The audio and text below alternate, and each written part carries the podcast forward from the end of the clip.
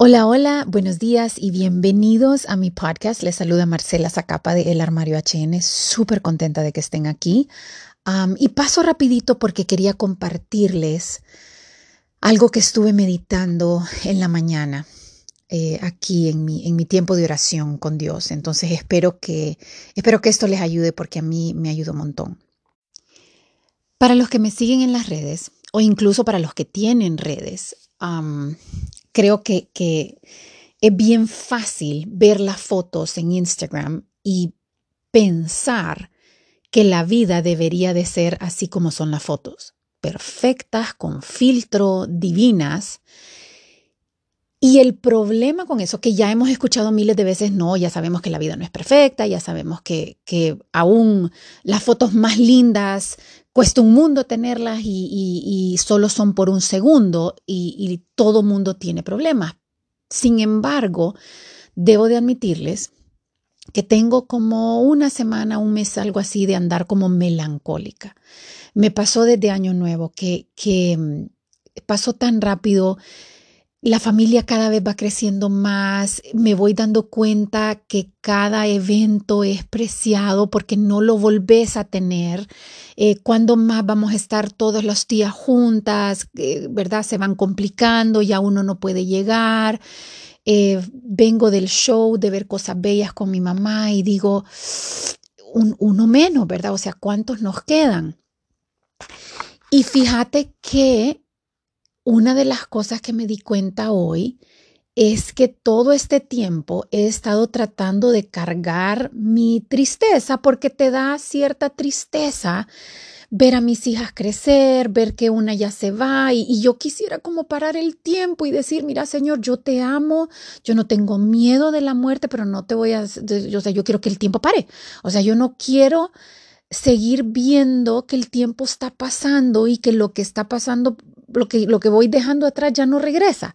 E, esa es mi melancolía de ahorita, pero lo que les quiero decir es que esa tristeza yo no me estaba permitiendo decirla o, eh, como dicen, de, eh, anunciarla como, pues sí, oficialmente estoy triste porque siento que no tengo derecho a estar triste, porque tengo tanto y Dios ha sido tan lindo y tan bondadoso y tan misericordioso y me ha dado mucho más de lo que yo jamás en la vida hubiera imaginado. Y una de las cosas buenas que por eso es que yo siempre les voy a insistir a todos los que me siguen y a todos los que quiero eh, que, que tomen un tiempo en la mañana para parar, para meditar, para escribir lo que están pensando, porque la batalla es en la mente. Eh, porque como les digo, a pesar de que no, y los que me conocen saben que no es que yo he andado en una depresión, no, no, no, yo estoy feliz, pero cargo esa, esa melancolía. Y llamémosle melancolía. y mm, cuando paro a meditar, digo yo, bueno, pero sigo cargando con esto, entonces, Señor, déjame ponerlo a tus pies. Y a medida voy escribiendo lo que voy sintiendo y voy diciendo, aquí tengo mi, mi, mi journal enfrente, mi cuaderno, digo, em, Dios me lleva a leer Romanos, Romanos 8, el versículo, espérenme que aquí me estoy poniendo mis anteojos, el versículo 18, y esto lo he leído varias veces, pero se lo voy a compartir y espero que ustedes se estén sintiendo en sintonía conmigo. Si andan así como tristonas, cargando algo y, tratando de ponerle carita feliz a huevos, poniéndose maquillaje, invitando a las niñas, voy a salir a cenar, voy a darme un viaje, voy a comprarme algo y todo va a estar bien. Me voy a dar un masaje y ya me voy a sentir mejor. El otro, el otro día le decía a mis hijas, la Biblia no es un consejo bonito. ¿Sabes? Ay, mamita, sálgase a tomar unos tragos o vení, te voy a llevar a... No, la Biblia eh, tiene el poder para transformar tu mente, cambiar totalmente tu vida. E, y esto es lo que les voy a enseñar ahorita. Entonces, si usted se siente así, estoy leyendo Romanos, en donde dice que los sufrimientos actuales, y me van a perdonar porque yo lo leo en inglés, entonces lo voy traduciendo en mi mente, porque las palabras que usan en inglés a veces son poderosas. Entonces dice que nada de lo que sufrimos ahorita se compara a la gloria que Él nos va a revelar después. later. Y dice, porque toda la creación aguarda con ansiedad, waits eagerly, para ese día futuro cuando Dios le va a revelar al mundo quiénes son sus verdaderos hijos, ¿verdad? Y sigue diciendo, en contra de su voluntad, la creación entera eh, fue sometida a una maldición, dice a God's curse, que en español dice fue sometida a la frustración, pero en inglés me encanta porque dice a una como a un juicio de Dios. Pero con una firme esperanza, con eager hope, la creación entera eh, looks forward, eh, espera ese día en que será reunida, la creación entera espera ese día en que será reunida con los hijos de Dios en una libertad gloriosa de la muerte y del el desgaste, del decay. Yo me paro y quedo leyendo esto como, espérate, espérate, leámoslo otra vez. Lo que sufrimos ahorita es nada comparado a la gloria que Él nos va a revelar después. Y le pregunto a Dios, Señor, ¿cuándo es después? La creación entera espera ansiosa al día futuro cuando Dios nos revelará quiénes son sus hijos. ¿Cuándo es eso? Eso no es ahorita para los que vivimos en este mundo. Eso va a ser en el tiempo venidero, cuando todo este mundo se acabe y venga lo nuevo.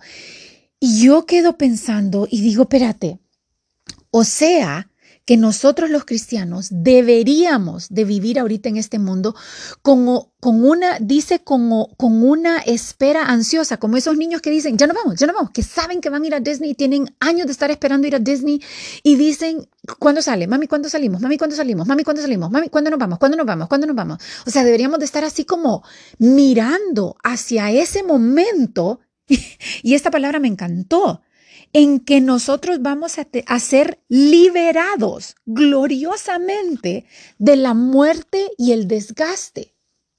Esta palabra desgaste fue la que me... ¿Sabes como cuando vos andás cargando que sabes que tenés un problema pero no, no, no, le has dado nombre y en eso viene alguien más y dice, no, a vos lo que te pasa es que te dolió la, la, la traición de tu amigo. Y vos decís, eso es, eso es, me traicionaron, me siento traicionada. Y cuando yo escuché esta palabra, desgaste, yo dije, esto es el desgaste natural de la vida.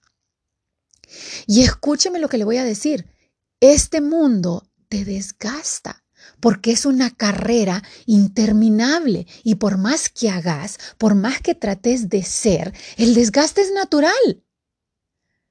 Para los que me siguen en las redes les voy a dar un secreto de a cinco voces porque, bueno, no es algo que voy a promover libremente, pero tengo 50 años y siempre dice, oh, wow, wow, pero se ve súper bien, usted parece de 30 o 40, lo que sea. Yo digo, no, pero tengo 50 y me siento orgullosa de tener 50, pero la verdad es que, oh my God, viene un desgaste. O sea, a pesar de que me veo súper bien, yo siento el desgaste, no solo físico, y eso que tengo una buenísima eh, estado físico, pero también mental, un desgaste de que estoy más lenta, me canso más rápido, eh, eh, ver, ¿verdad? Mi mamá que me acompaña en los shows y mi mamá que quien la conoce, oh, wow, ella es increíble, incansable, pero ya la edad le pega a todo mundo. Y, y yo no sé cuántos de ustedes ahorita dicen, sí, estoy desgastada de estar tanto tiempo tratando de hacer la misma cosa y sentir que no llego a nada. O, o pucha, cuando comencé lo hacía mil veces mejor y ahorita ya me siento, me siento tan lenta, me siento tan frustrada, me siento desgastada porque esta vida desgasta. Y, y uno dice, bueno, Marcela, ¿cuándo es que se pone, ¿cuándo es que se pone bonito este, este mensaje? Porque, ok, ya me conecté con mi, con mi tristeza, ya me conecté con mi desgaste. una de las cosas que, que siempre le he dicho a la gente, ¿por qué seguir a Cristo? Porque no importa si vos lo seguís o no lo seguís, te vas a sentir desgastada. Todos en esta vida perdemos algo. Dice acá que la creación entera cayó ante la maldición de muerte y desgaste. Vos lo ves. O sea, el planeta se está desgastando, la gente alrededor se muere, todos perdemos algo. Todos en esta vida perdemos algo, ya sea una amistad, ya sea algo físico, eh, perdemos un puesto, perdemos eh, un sueño. Todos perdemos algo desde el momento que nacemos. Y no importa cuánto tiempo vivas, algo vamos a perder, porque esa es la realidad de esta vida. La diferencia. La diferencia está en el versículo 20 que se los acabo de leer, en donde dice, pero con una, con eager hope, déjenme ver cómo dice aquí en español, dice, eh, denme un segundito.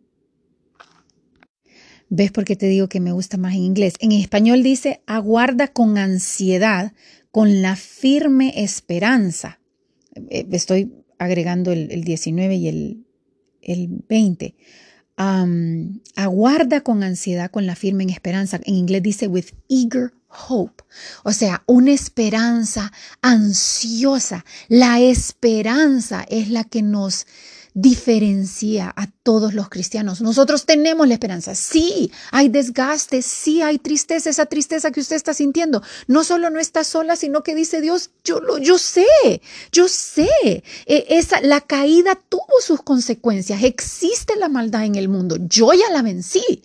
Y esa es la, la, esperanza a que nosotros como cristianos tenemos acceso. Incluso Dice en el, en el versículo 23 que nosotros gemimos, we groan. Entonces, eso que usted está sintiendo que le hace, esa, ese groan no está solo. Dice que la creación entera, las piedras, los animales, los árboles, las flores, los cielos, las montañas, los mares, gimen y dicen, Señor, regresa. Señor, regresa, Jesucristo, regresa y ponele fin a estas cadenas de muerte y de desgaste. Imagínate qué belleza que nosotros, ah, no importa lo que estemos sintiendo ahorita, que Dios, Dios no dice, ay no, papito, ya se le va a pasar, pero mire que no está tan mal lo que usted está pasando. No, Dios dice, sí, en efecto, en efecto, así no es como tenía que ser. Ustedes no fueron creados para vivir en tristeza, para vivir en muerte, para vivir en desgaste. Ustedes fueron creados para vivir eternamente y su alma y su espíritu lo saben y por eso sienten esa tristeza cuando vienen, cuando te vienen a visitar y se van de viaje y vos decís, ay, qué triste, porque sabemos que no tenía que ser así, no debía de ser así. Sabemos los cristianos que vamos hacia una eternidad en donde no va a haber muerte, no va a haber no va a haber desgaste, no va a haber llanto no va a haber dolor, no va a haber lágrimas. Dios lo sabía y por eso desde el momento de la creación, sabiendo que nosotros íbamos a desobedecer porque íbamos a seguir nuestros deseos naturales, Jesús dijo, empezó a caminar. Empezó a caminar hacia la cruz. No fue que años después dijeron, no, es que esto es la han paseado, realmente que aquí hay que arreglarla. No, desde el principio sabían Sabían que íbamos a estar encadenados a nuestros deseos, a nuestra mortalidad y dijeron, no importa. Por medio de nuestra fe en Cristo Jesús, vivimos eternamente libres. A medida nosotros nos sometemos a Él y decimos, Señor, ¿sabes qué? Yo deseo tal cosa, pero lo someto a tu voluntad. Hágase tu voluntad en mi vida. ¿Qué querés vos para mí? Ahí viene la libertad. Tenemos una esperanza firme y ansiosa porque sabemos, dice más adelante, que Dios, en el versículo 28, nos ha llamado sus hijos para un propósito. Imagínate qué belleza que Dios dice, es que yo tengo un propósito para la vida de Marcela, para la vida de Mark, de Anne, de Isabela, de todo lo que le está pasando a mi vida, a la vida de mis hijas, a la vida de mi marido, a la vida de mis amigos. Dios dice, pero fíjate que todo lo que le está pasando en sus vidas, como ellos viven para mí y someten sus deseos y sus caminos a mí, em, a, a mi sovereignty, soberanía, yo los voy a utilizar aunque se equivoquen, los voy a utilizar para que les sirva para el propósito que yo tengo para su vida. Nada en esta vida es un desperdicio. Entonces, wow, a mí eso no saben cómo me hizo sentir como yo no tengo que sentirme sola o avergonzada o, ay, ¿cómo hago para quitarme esta tristeza? No, decir exactamente, hay una tristeza, usted perdió algo, llórelo, eh, siéntalo, pero sepa que no lloramos como los demás, diciendo, aquí no hay salida, es que Dios mío, qué terrible. No, Lloramos con esperanza, sabiendo dos cosas. Una, que este dolor, esto que nos pasó, esto que por lo que estamos pasando, funciona para bien porque nos moldea para que cumplamos el propósito con lo cual Él nos creó. Y dos, hace que nuestra espera sea, tenga más, estoy tratando de traducirlo en mi mente, hace que nuestra espera hacia el regreso de Jesús o la eternidad sea más anticipada, que estemos más viendo hacia lo que viene que, que a este mundo, que es temporal e inestable. Entonces, esta, esta, palabra me habló a mí hoy. Si tiene chancecito después, vaya, abra su Biblia, léalo, tome notas, piense qué es lo que me está ¿Qué es lo que estoy sintiendo ahorita? ¿Qué es lo que me tiene triste? ¿Qué es lo que siento que he perdido? ¿Y dónde está puesta mi confianza? Y espero que su confianza cada día esté más aferrada a Cristo Jesús, que es el único que puede prometerle y garantizarle vida eterna. Gracias a todos los que me escuchan y si, si les gustó, eh, me pueden mandar sus mensajes por Instagram o compártanlo. Gracias mil. Los dejo.